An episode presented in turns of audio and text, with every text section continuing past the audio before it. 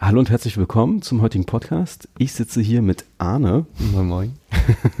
moin, moin trifft's genau, denn wir sind in, wie heißt der Ort? Hilf mir nochmal aus. Wir sind hier in der Jugendherberge Schubi Strand. Schubi ist ein kleiner Ort in Schleswig-Holstein an der Ostseeküste, ein bisschen nördlich von Eckernförde. Kennt man Eckernförde? Beziehungsweise Eckernförde ist bekannter, als ich dachte. Ja, als ich meinte, ich ja. fahre nach Eckernförde, Ja. War, ah ja, okay, ganz schönes Stück, so Ja. über Kiel. Ja, genau. Ja. Also genau, so mittig zwischen Kiel und Flensburg ungefähr, wirklich an der Küste. Wir haben hier, wir sitzen im Turm der Jugendherberge hier ähm, und haben wirklich Blick auf das Meer. Wie kommen wir hier hin? Was hat uns hier verschlagen? Ja, äh, besonders du studierst, ich Ja. bin gestandener Zahnarzt. Richtig. Wir treffen uns hier zusammen auf der Opti Summer School. Richtig. Ja. Wir sind sogar in einem Zimmer, was äh, ich sehr spannend finde. Ja, wir hatten schon äh, gestern Nacht große Gespräche über wichtige Themen Ja, des über- Zahnarztseins. Über wichtige Themen, über Endo natürlich. Äh, Es ist immer schrecklich, man redet immer über das Gleiche. Ja, aber es ist auch schön in gewisser Weise. Die- Diese Themen kann man mit nicht so vielen Leuten teilen. Und wenn man dann wirklich mal auf einen trifft, mit dem man sich wirklich äh, fachlich so ein bisschen, ja, du lehnst es jetzt nicht, du bist mir schon voraus, mit dem man wirklich mal ein bisschen fachlich einen Diskurs haben kann, das finde ich schon eine, eine coole Sache. ne? Ich weiß gar nicht, ob jeder weiß, was die Opti Summer School ist. Kannst du das erklären? Wir können das mal kurz versuchen. Genau. Also Opti ist ein Zahnarzt und ein Beratungsunternehmen. Und ich glaube auch eine Tochterfirma von Dumbsoft, ne? Nee, Ist es nicht? das, also ich meine, ich habe ja schon einen Podcast mit. Christian Hennig Ah, ja. gemacht. Die legen sehr viel Wert darauf, dass sie jetzt offiziell nicht Getrennt sind? Getrennt sind. Okay. Ist, ich weiß jetzt nicht, ob das so politisch korrekt ist, aber sind getrennte Vereine Okay. und haben, äh, haben natürlich trotzdem historisch gewisse Verbindungen, aber haben Okay. jetzt keine direkte Ah ja. Verbindung, dass sie jetzt quasi komplett eigenständig sind, wenn sie mal in irgendeiner Form nicht eigenständig Ah, ja. sein sollten. Okay. Aber ich meine, die sind auch nicht weit weg von dem Ort Dump, ist ihre Filiale, sind Ja. auf so einer Sparkasse. Wusstest du, dass Dumpsoft, Dumpsoft heißt, weil sie halt aus Dump kommen? Also das wissen ja viele Zahnärzte nicht. Ähm, ich habe mal vor, bei der vorletzten IS, äh, die EDS was mit dem Chef von Dumpsoft getrunken. Ah ja, okay. Und seitdem ist es. Und dann hat so, du musst dann auch auf jeden Fall zum Anwendertreffen Ja, nach ja. Dump kommen. Und. Okay, aber auf die Summer School ist ein Existenzgründungsseminar. Genau. Und zwar ist es nicht nur ein Existenzgründungsseminar. Man kann sich das nicht einfach dafür anmelden. Man Ja. muss sich dafür bewerben. Das geht eine Woche lang von Montag bis Freitag, was schon eine Ansage ist. Mhm. Es wird nur über Stipendien vergeben. Richtig? Ich glaube, 55 sind jetzt vergeben worden. Die 60, Ja. ich glaube 60 haben sie fast. Ja. Und es gab äh, 400 Bewerbungen auf die Mhm. Stellen, was schon krass ist. Also jeder Achte so ungefähr, ne, der angenommen wurde. Ja. Ähm, okay, ich habe auch so ein bisschen das Gefühl, dass es auch so sehr viel mehr Studenten als sie Interesse hatten, als es Plätze gab. Das habe ich schon Das mal sein, äh, ja. jetzt rausgehört im Laufe des Okay. Tages, dass Hab ich hier ähm, Glück gehabt, ne? ja, äh, ich glaube, als Student, äh, wenn man hier ist, hat man auf jeden Fall Glück gehabt, dass es dann irgendwie doch als Oder Student überzeugt. über eine sehr ausführliche Bewertung, äh, Bewerbung geschrieben, dass manche dann halt, dass dann halt darauf achtet, dass, sie nicht zwei Drittel hier Studenten haben wahrscheinlich, sondern Das auch war- so ein Mix ja, aus ja. angestellten Zahnärzten, Assistenzärzten. Und offiziell heißt es ja auch Leute, die sich gerade mit Assistenzgründungen Das beschäftigen. macht ja auch einfach Sinn, ne? Mhm. Ich meine, das ist ja auch ein bisschen die Zielgruppe und es wird ja auch einfach äh, nicht passen, wenn du jetzt 50 Studenten hast im, im siebten Semester. Also das wäre einfach falsch. Aber genau, für mich ist es total interessant, hier zu sein und ich lerne wirklich ganz viel aus den fachlichen Gesprächen mit den Kollegen. Das, glaube ich, ist fast für den ersten Tag, wenn wir so ein bisschen einsteigen wollen, was wir heute gemacht haben, für mich die, größte Take-Home-Message. Ähm, was machen andere so, wie sind sie drauf, wo stehen sie im Leben, was würden sie empfehlen? Das war doch echt interessant, weil man doch wirklich auch hier Zahnärzte hat aus ganz Deutschland. Ich glaube, fast jede Uni ist vertreten. Ja, genau. Und einfach mit denen zu sprechen, wie war dein Studium, was hast du danach gemacht, wie findest du jetzt eine Assistenzarztstelle, wo sind die Schwierigkeiten, Mhm. Herausforderungen, welchen Fachbereich machst du, machst du gerade ein Curriculum, ein Master irgendwie, das Mhm. ist schon cool und äh, so viel Input kriegt man sonst selten halt. In der Uni habe ich das natürlich nicht. Ja, 50 junge Zahnärzte, die motiviert sind, auch was zu machen an einem Ort, da entsteht schon viel Großes, wie heute dieses Podcast. Podcasten ist immer eine gute Sache. Nee, aber sehr spannend. Also ich finde es auch spannend. Ähm, wir haben ähm, Leute, die gerade fertig geworden sind, gerade Examen gemacht, Ja. die ihre Assistenz gerade fertig haben und dann auch Leute, die dann auch schon ein paar Jahre arbeiten. Also es ist schon ein sehr gesunder Mix. Mhm. Denn auch hier Oralchirurgen, die dann schon fertig sind Mhm. und dann wirklich gerade äh, intensiv auf der Praxissuche sind, Ja. auch Kieferorthopäden oder fast fertige genau. Kieferorthopäden. Also sehr, sehr spannend und auch, ich meine, wir wurden ja heute in verschiedenen Gruppen aufgeteilt. Vier Ähm, Stück, genau. Ja. Vier Klassen. Ja. Vier Man fühlt sich Klassen. fast ein bisschen zurückversetzt in der Zeit, oder? Ja, so ein bisschen Klassen, also ich meine, ein bisschen der Sven Neumann, der das ja hier Ja. so ein bisschen, das ist ja so ein bisschen der Reiseleiter. ja, so, nicht so laut, Jungs. Also ja, ich, der wohnt jetzt, glaube ich, nicht äh, hier. Nee, meinte er, ne? Er schläft in, bei sich zu Hause quasi, Mhm. aber er ist morgens immer hier und leitet den ganzen Tag. Ja, ich musste ihn auf jeden Fall auch in Anspruch nehmen, weil er ähm, Google hat mich zu einer falschen Adresse geleitet. Je. Und ich stand dann da wirklich mitten im Nirgendwo und da stand da irgendwie Ferienwohnung belegt und ich dachte, das kann nicht richtig sein hier. Dank Facebook-Standort hat er mich dann weiter Oh, gelotst krass, und dann hier doch hergelandet. Facebook oder WhatsApp-Standort? Nee, Ist es äh, ein Facebook-Standort? obwohl es stimmt, äh, es war ein Ja, WhatsApp-Standort, Live-Standort. ne? Ja, Ja, ja. Das ist ja die gleiche Firma mittlerweile. das ist alles das Gleiche. Das ist das Gleiche. Aber es hat gut geklappt, ich meine, darauf Ja. wolltest du hinaus. Ja, das hat äh, super geklappt. Ich, Okay. Also eigentlich, ich war ja selber lange Reisler. Ich habe mich ein bisschen schlecht Okay. gefühlt, dass Ja, ich ja. das so so so ein Aber wenn bisschen. man hierher fährt, denkt man auch, man kommt ans Ende der Welt. Oder? Das ist ein bisschen leer. also das ist schon ein bisschen. Also ich muss mal fand, ich fand die Fahrt super spannend. Ja. Denn von Berlin aus war es dann Autobahn, Autobahn. Ja. Plötzlich hört die Autobahn auf, dann ist es Landstraße Ja. ein Stück, dann fängt die wieder an und Echt? Ach so, ach, du bist quasi da so ähm, bei Lübeck rumgefahren, ne? Oh, so erst A20 und dann Landstraße dann bei Kiel rausgekommen, kann das sein? Ja, genau, bei Kiel ja, bin ich ja, ja, rausgekommen, genau, ja. die Strecke. Ja. Äh, Ich sag mal, Google hat mir jetzt nicht groß was anderes vorgeschlagen. Das andere war irgendwie. Ja, über Hamburg ist ein kleiner Umweg, ne? Und Über Hamburg, nee, die andere Strecke wäre über Rostock gewesen. Äh, Ach so, ah ja, am okay. Meer lang, da hätte Ja. ich, glaube ich, Wismar, Lübeck ah, mitgenommen. ja, okay. Aber es wäre irgendwie gefühlt 45 Minuten länger gewesen Mhm. und da habe ich gleich von Anfang gesagt, Ja. da muss ich aufpassen. Okay. Die Strecke will ich nicht. Ja. Was hast du heute denn gemacht? Wir sind ja in unterschiedlichen Klassen, also es ist, äh, ist schon so clever gemacht, dass die Leute, die im selben Zimmer, wir sind im selben Zimmer, Ja. nicht in denselben Klassen sind, so dass Genau. kein, die Grüppchenbildung für Ja, das ist Familien schon, schon ganz schlau, ja, das funktioniert doch ganz gut. Was waren heute deine Themen bei dir? Wir hatten noch den ganzen Tag Abrechnung, Okay. was, was vielleicht so ein kleines bisschen so ein drückendes Thema ist. Ne? Ich glaube, als Zahnarzt ist man ja so eher so ein Typ, der, der handwerklich praktisch veranlagt ist. Dem macht es einfach Spaß, ein Endo durchzuführen oder eine geile Füllung zu legen. So, das ist das, was wir sind, glaube ich, im Endeffekt. Okay, Zahnarzt will auch gerne Geld verdienen. Dementsprechend ist Abrechnung Ja. macht dann doch am Ende Ja, Spaß. es ist mehr so eine Vernunftentscheidung vielleicht. Nicht ganz vom Herzen, nicht die Abrechnung selber als Thema ist interessant, aber es ist ein Mittel zum Zweck, um, um Geld zu verdienen.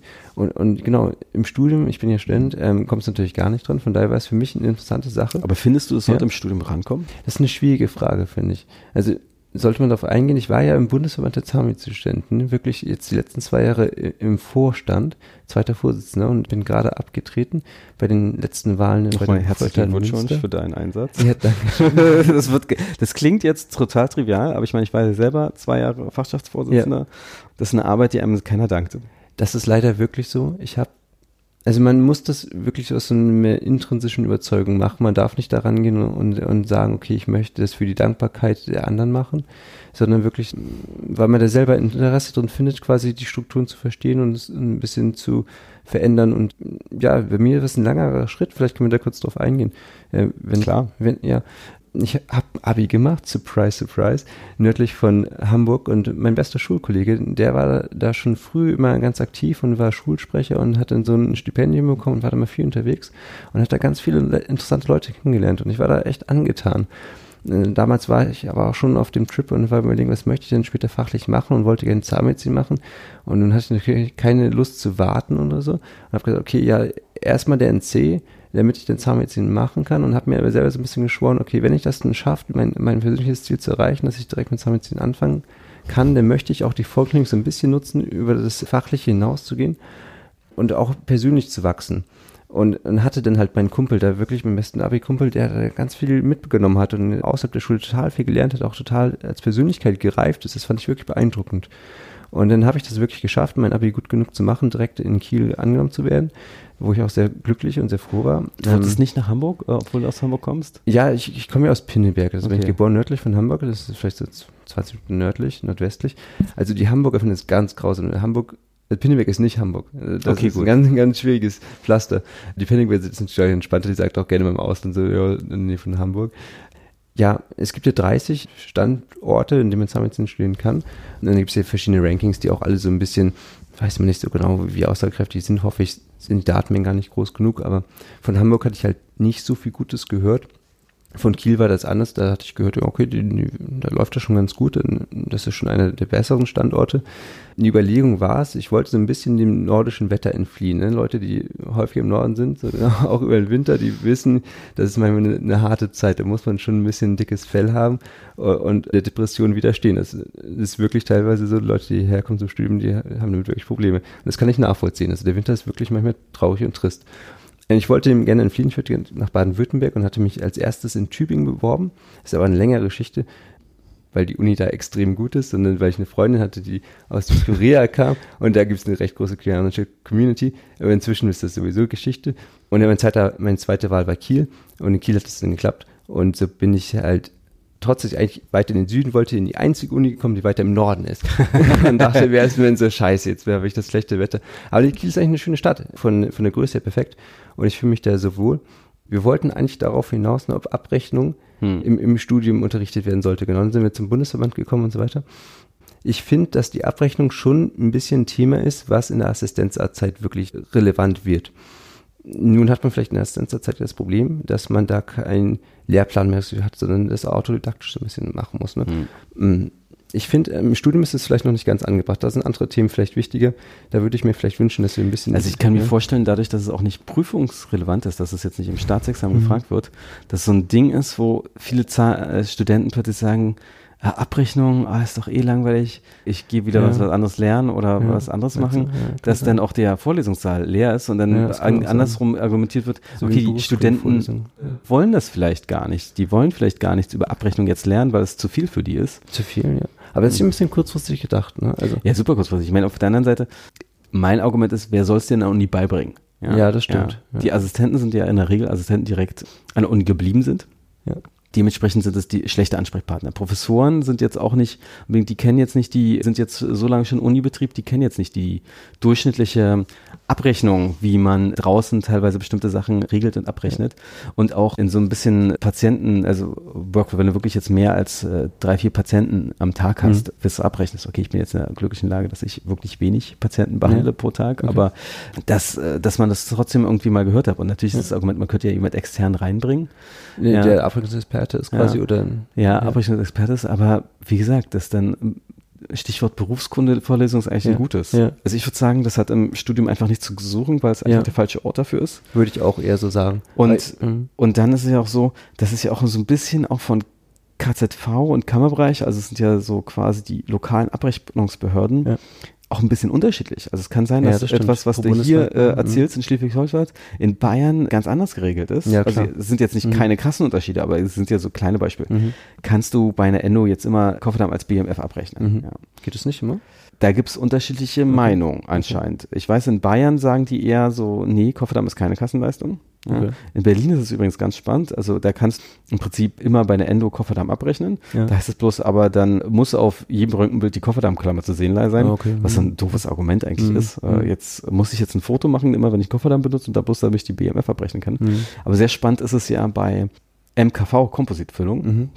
Also bei Kompositfüllung. Und zwar, wenn du da als in Berlin die Kofferdamm privat berechnest für mhm. eine MKV-Füllung, mhm und dich bei der KZV beschwerst, sagen die, ist völlig okay. Wenn du es aber bei der Kammer in Berlin machst, sagen die, ja. nee, nee, Kofferdamm ist Kassenleistung.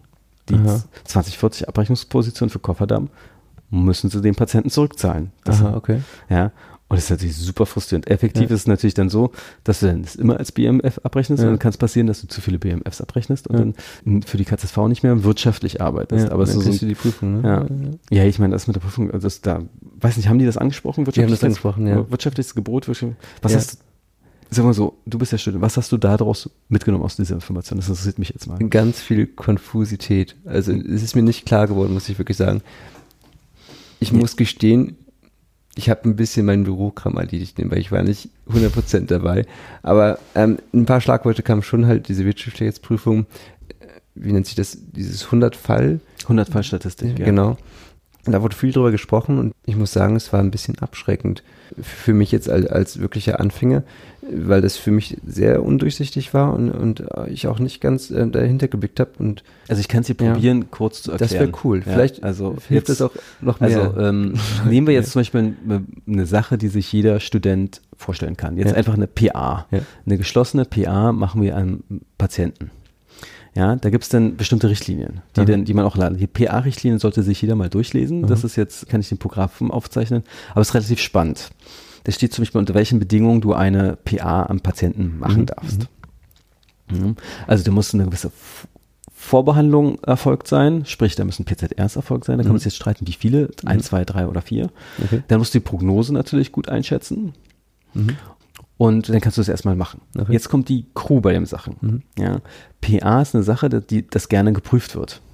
Weil das Okay. äh, wirst du angeschrieben, eine, kann ja eine Zufälligkeitsprüfung sein, dass du jetzt nicht mehr auffällig warst, sondern einfach so, zeigen sie mal die letzten äh, Ja, genau. zehn PA-Fälle, die sie Mhm. gemacht haben.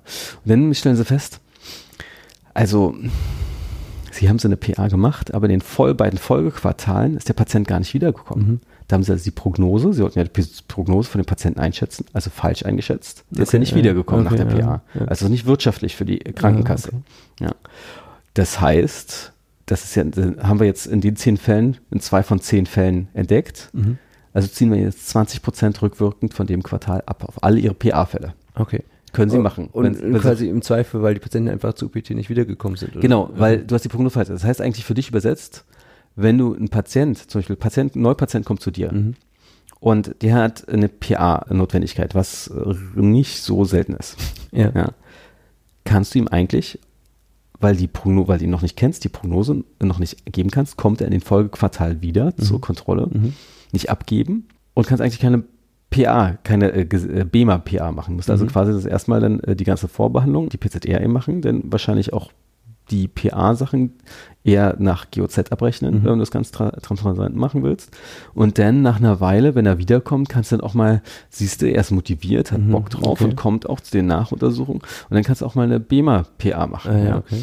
Und jetzt äh, so eine BEMA-PA beim Vollzahnten bringt uns jetzt so zwischen 300 und 400 Euro. Mhm. Das heißt, wenn du jetzt eine Kürzung hast von 20 Prozent, ja, und hast rein, ne?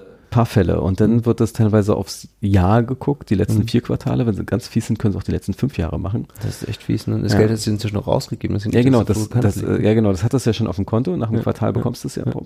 Und das kann richtig existenzbedrohend werden, wenn Eigentlich er das plötzlich. erschreckend, wenn man es mit anderen Bereichen vergleicht. So mein Vater man ist Reiseleiter, wenn auf einmal so fünf Jahre rückwirkend, dem 20 Prozent seines Lohns Hm. müssen Reisen zurückzahlen Ja, das, muss, dann denken alle so, was ist da los? Und in Zahnmedizin nicht funktioniert das. Ja, genau, das ist, und das ist so ein bisschen äh, mein Beispiel, wie ich das so grob erklären kann. Es Ja. gibt ja ganz viele Tricks und natürlich äh, sind die bei so einer Prüfung jetzt auch nicht um, unbedingt sehr fies. Ich meine, wenn du Okay. zu fies zu Mhm. denen sind, sie fies zu Okay, dir. Äh, logisch, das sind ja alles auch irgendwie Zahnärzte Okay. und Leute, die du eigentlich dafür bezahlst, dass die das machen, Ah, ja. Gut. von deinen KZV-Gebühren. Ja. Da wird ja auch ein Prozentsatz immer als Verwaltungsgebühr eingebucht. Mhm. Also sprich, du hast dann meinetwegen einer PA äh, 400 Euro verdient als Beispiel, aber ähm, 2% bleiben schon mal Verwaltungsgebühr hängen. Ah, ja. okay. Ja, die bekommst du nie wieder. Okay.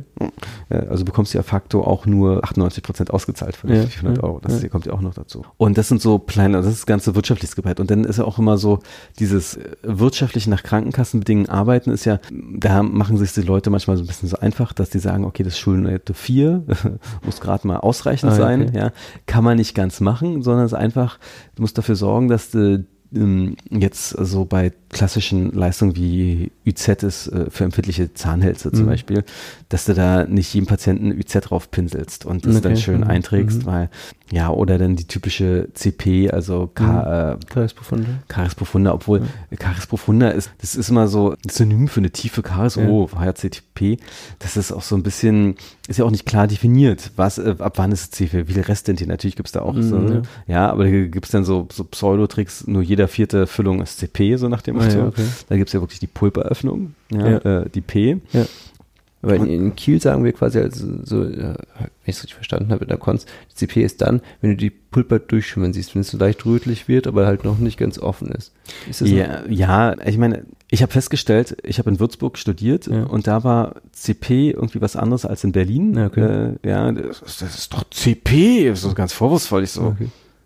ja, und dann machen wir jetzt ein bisschen Care Live drauf. Und Ja.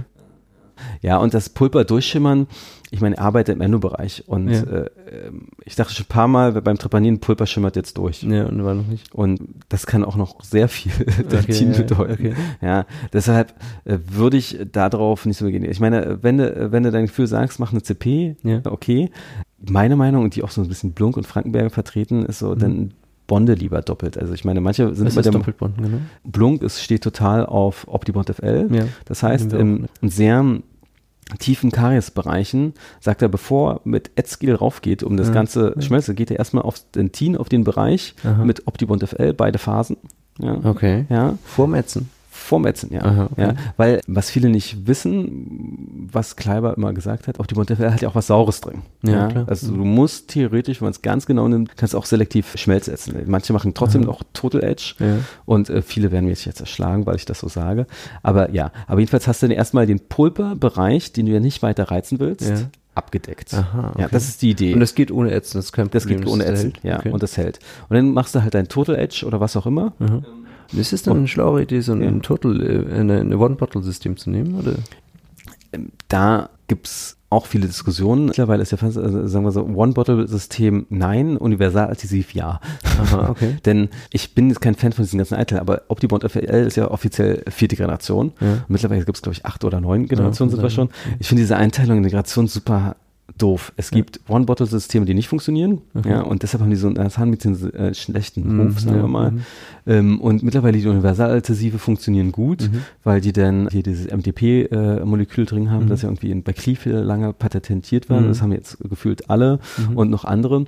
Und die äh, ätzen das äh, Dentin optimaler. Das Ja. heißt, die Idee ist halt, dass es relativ, ähm, oh, wenn ich jetzt milde Säuren sagen, ist vielleicht das Falsche, aber ist mir egal, Mhm. ähm, relativ milde, optimale Dentinbehandlung ist.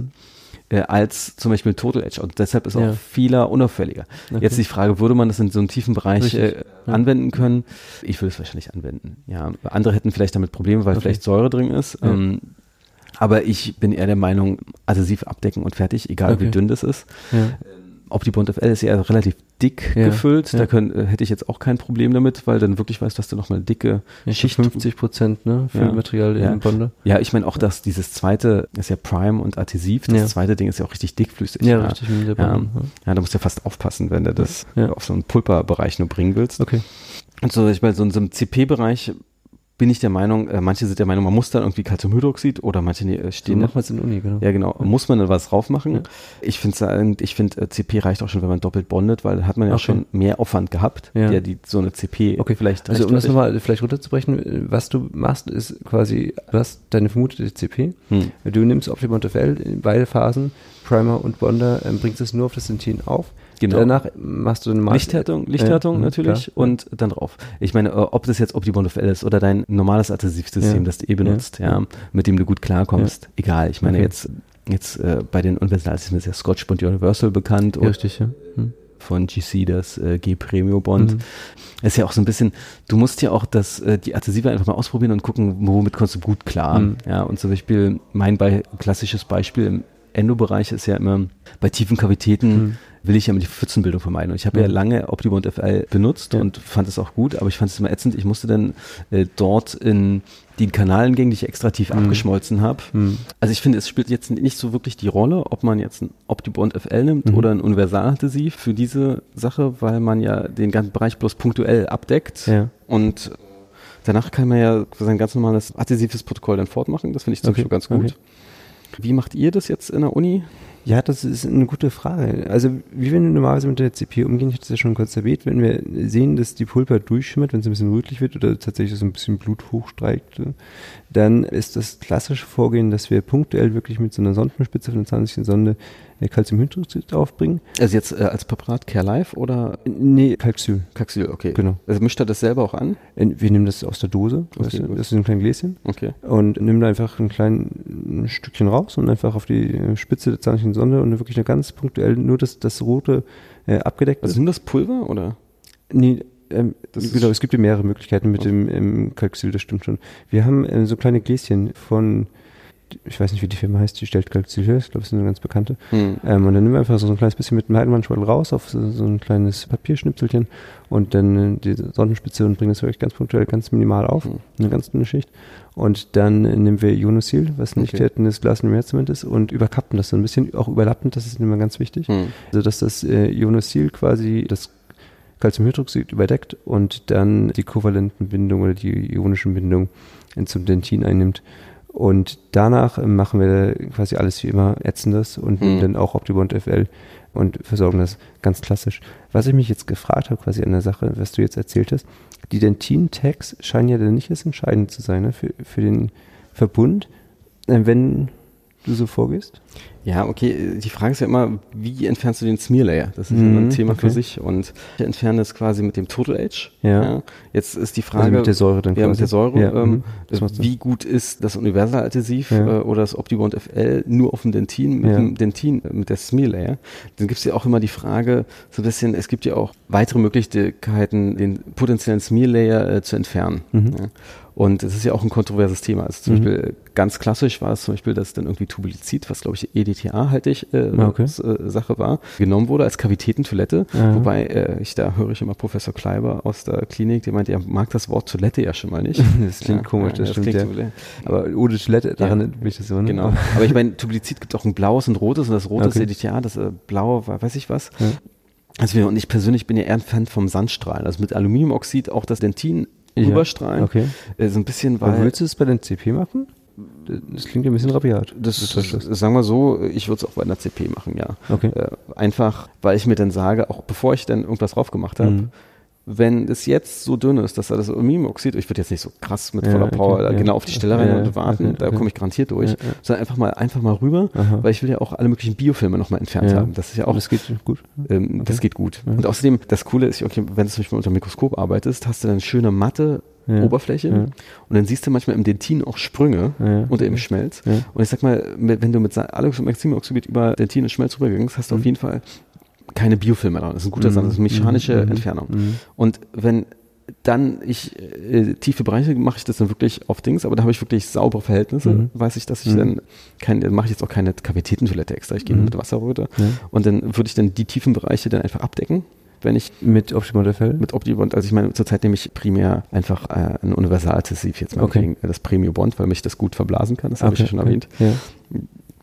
Und fertig. Und dann würde ich dann wahrscheinlich doppelt bonden, das ist ja. für mich okay für CP und okay. fertig. Okay. Und äh, ich finde ja immer als Nachteil bei diesem ganzen Calciumhydroxid, Ionosil-Sachen. Mm, ich meine, ich habe ja. das ja auch teilweise ja. verwendet und habe lange auch Ionosil verwendet für andere. Behandlungen. Und man muss ja aufpassen, wie viel Adhäsionsfläche verliert man Richtig, denn das ist mit der, der Sache. Punkt, ne? Deswegen, und, hm. und das ist, wenn man es mit Ionosil anwendet, das ist ja ganz schön dickflüssig, da musst du mm. aufpassen, welche Kanüle du hast, aber da kommt ja oft ein Brocken raus, dann musst du, denkst du, oh, ganz schön viel, dann deckst du das ab, dann ja. Lichtherz, das musst du vielleicht noch bearbeiten. Und das ist ja auch so ein Punkt, ja, du willst, das, äh, das Problem ist ja immer Leakage, ja, und da kann man sich noch mal fragen, wo ist denn die Pulperöffnung ist ja meistens eher im aproximalen Kastenbereich, seltener okklusal ja, und eigentlich im direkten Überkappungsbereich wissen wir zum Beispiel, dass eigentlich die okklusalen die potenziell besseren äh, Chancen haben als die aproximalen. Mhm. Ähm, aber es ist sehr akademisch jetzt. Okay ich sag mal, du hast einen Bereich, wo du eh wenig Adhäsions hast. Dann hast du vielleicht auch keinen Schmelz mehr ja. in dem Bereich mhm. im schlimmsten Fall. Mhm. Also super doofe Voraussetzungen. Und ja. dann ist es vielleicht aus meiner Sicht besser okay. Adhäsion, aber,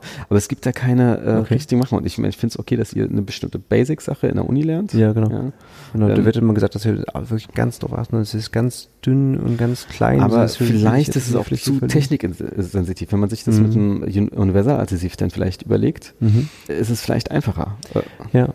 Ja, und, sein, ja. und ich würde auch behaupten, in dem Leistungstext der CP, vital erhaltene Maßnahmen, mhm. steht nicht da drin, dass man ein Calciumhydroxid nutzen soll. Ja. Das liegt vielleicht daran, dass alle das in, die, ja. in der KZV schon immer so gemacht haben und ja. dementsprechend erwarten. Und, und der springende Punkt ist ja quasi, dass man die Pulper vor Reizen schützt. Ne? Genau wenn ich jetzt ein Universaladhesiv nimmt, sagen ja auch viele Leute, das ist ja ziemlich sauer, das ist ja auch äh, ziemlich radikal oder, oder auch bei Optia Band of L wird ja auch häufig gesagt, das geht mhm. ziemlich tief in die Dentinkanäle rein, das reizt ja auch die Pulpe. Mhm. Ja, ich meine, ich glaube, da muss man unterscheiden, ja, es ist sauer, es geht in die Dentinkanälchen rein, aber wir müssen es auch definitiv gut lichthärten, ja. Und das Mhm. ist ja auch so ein Punkt. Wenn wir nur einmal kurz zehn Sekunden raufgehen, Ja. äh, in so einer tiefen Kavität, 6 Ja. Millimeter, haben wir 60 Prozent Lichtverlust garantiert. Mhm. Da müssen wir eigentlich die Zeit dementsprechend verlängern. Und ich glaube, Ja. das ist eher das Problem. Und da Okay. ist natürlich Doppelbunden auch von einer Idee nochmal interessant, weil dann hast du ja dann noch mal wenigstens zweimal Licht drauf gehabt. Okay. Und, ähm, Und im Zweifel die tiefen Bereiche besser. ja, die tiefen Bereiche wirklich polarisieren, als dass du einfach eine Minute raufgehst. Okay. Ja, ähm, Interessant, ja. Das höre ich das erste Mal, aber Ja. es macht, äh, macht schon Sinn. ja. Ich, und, und ich meine, die unpolarisierten Bereiche sind die Sachen, die pu die Pulper garantiert reizen. Das, wenn Das- da wirklich auf jeden Fall, Bonding klar. rumschwimmt. Mhm. Ja. Und es gibt ja auch manchmal, ähm, zum Zahnarztforum gibt es manchmal das Problem, gerade Kompositfüllung legt, Patient kommt wieder mit Schmerzen, nochmal von allen Seiten Lichthärten. Das ist einer Mhm. dieser Okay. klinischen Okay. Lifehacks unter der okay. Zahnärzte. Hast du mit Erfahrung funktioniert das gut? Oder? Äh, Ehrlich gesagt, wenn der Patient am nächsten Tag damit zurückkommen würde und das damit die Lösung ist, würde ich mir eher Sorgen machen über mein Lichthärtungsprotokoll. Mhm, ja. Aber komplett anderes Thema. Aber ich finde es spannend, dass wir von Abrechnung dann quasi auf, Auf- CP kommen. Ja, ja. Das stimmt, aber ja, Hast du da noch Fragen zu? ich habe wirklich tatsächlich eine Frage, die mir ein bisschen auf der Zunge liegt. Ist ein kleiner, noch, noch ein kleiner Exkurs, aber okay. ein Kumpel von mir, der ist, der ist kürzlich Zahnarzt geworden und äh, der hat in Münster studiert und in der Münster haben sie auch klassischerweise Optimal benutzt und klar auch Ärzten, Prime Bonden. Und das war halt gewohnt. Und jetzt ist er halt in, in einer niedergelassenen Praxis. Und da haben sie die, von Ivo Klaviverdent diesen Pen. Ja. Kennst du den? Etis Pen, ja. Ja, genau. Uni Universal, glaube ich. ist Ja, das. genau. Genau. Und das benutzen die. Und, und als junger Zahnarzt, dem hat er nicht vertraut. Er war das alte gewohnt, so, so, sein, Mhm. sein Standard aus der Uni und meinte so, ohne Schmelzsätzen, ich einfach nur diesen, diesen Pen, nee, nee. Obwohl, ich sag mal, wenn du mit Ibucula-Leuten sprichst, die Ja. sagen, Schmelzätzen, Selektivätzen empfehlen sie. Ja. Man kann es natürlich Ah, okay, ohne machen, ja, okay. ja, aber die empfehlen eine selektive Schmelzätzung. Okay. Da kann man sich jetzt auch überlegen, was ist das optimale äh, Ad-Scale dafür. Ja, ja, ist eine gute Frage. Lustigerweise, wir machen es einfach so, dass in der Regel die Kanülen, die mitgeliefert sind, sind uns häufig zu dick. Wir Ja. nehmen eine Anästhesiekanüle, Mhm. eine ganz einfache, Ach so, knipsen die durch okay, ja. und dadurch ist dann nicht mehr so viel Druck durch. Und Idee. kann man es Ja. relativ äh, fein, und. Anästhesiekanülen sind ja sehr fein, frag mich jetzt nicht nach der Gauge-Zahl, äh, auf dem Schmelz verteilen. Und man hat auch nie dieses Ding, oh, drücken, drücken, pff. Ja, da gibt es dann irgendwie diesen Lifehack, dass man vorher zurückzieht und dann erst leicht drückt. Ah, okay. Ja, oder manches zurückziehen, genau. Dadurch ist irgendwie, hat man keine Verspannung mehr da Ah, drauf ja, okay. und dann hat man Ah, nicht das macht dieses. Sinn, ja, klar. Ja, mhm. Dann gibt es natürlich auch in manchen Praxisstandards die ZFA immer erstmal so äh, ein Ah, bisschen okay, was ein rausmacht, bisschen, ja, dass es äh, Tray so ein leicht- bisschen, leichter ja. rausflowt. Ja. Ja. Obwohl, ich meine, es ist jetzt ein bisschen komisch, aber AdScale ist gar nicht mal so günstig, wie man denkt. ja echt, ja, haben wir auch noch nicht drüber gesprochen. Ne? Ja, ähm, kann Faktor sein. Ich meine, Okay. ähm, ich weiß zum Beispiel, dass es mal so eine äh, selbst so ein Rezept für AdScale selber in der Apotheke herstellen lassen. Ach, Quatsch. ja. Gerade für Kieferorthopäden spannend, weil Okay. die ja viele Brackets dann Ja. auf einmal ätzend Okay. und dass es dann bei denen relevanter ist. Vielleicht Okay. ist es auch Sparen an der falschen Stelle, kann man ja auch diskutieren. Ja, ist, ist eine gute Frage. Ne? Also heu, wir, springen ein bisschen zwischen den Themen. Hm. Ich wollte mal auf, mein, auf meinen Kumpel zurückbringen, zurückkommen und der hat halt immer, äh, weil er dem nicht vertraut hat, dass diese Universal oder allgemein Universaladhesive äh, adäquat funktioniert hat, äh, nochmal vor klassisch geätzt mit, mit, mit Phosphorsäure 37 Prozent und dann halt Dentin und, und Säure Schmelz und hatte danach halt immer krasse Hypersensitivitäten der Zähne, die sind halt nicht ruhig geworden. Hm. Bis dann sein Chef dann so meinte, so, so läuft das nicht. Du musst schon die- die- dem Protokoll folgen, was, Hm. was die Firma vorgibt und du, wenn du das benutzt, du musst ihm auch vertrauen. Ja. Aber ich kann auch meinen Kumpel verstehen, wenn er von der Uni kommt und halt ähm, das Klassische gewohnt ist, dass er, dass er nicht ganz jedem vertraut. Ja, äh, sag mal so, ja, das ist eine schwierige Sache, gerade weil man so ein Benchmarking von Uni hat und Ja. OptiBond ist das Beste und was weiß ich, ich meine, ich war zum Glück immer in Praxen, die OptiBond FL hatten, Ja. dementsprechend hatte ich das Problem nicht, aber äh, da sind die Deutschen ja sehr konservativ. Ja. Aber zum Beispiel bei dem Etis Pen ist es natürlich clever, dass die dann gleich das so einen Ansatz dazu haben, mit dem sie das gleich ja. einbissen. Also die Idee ist super. Ja.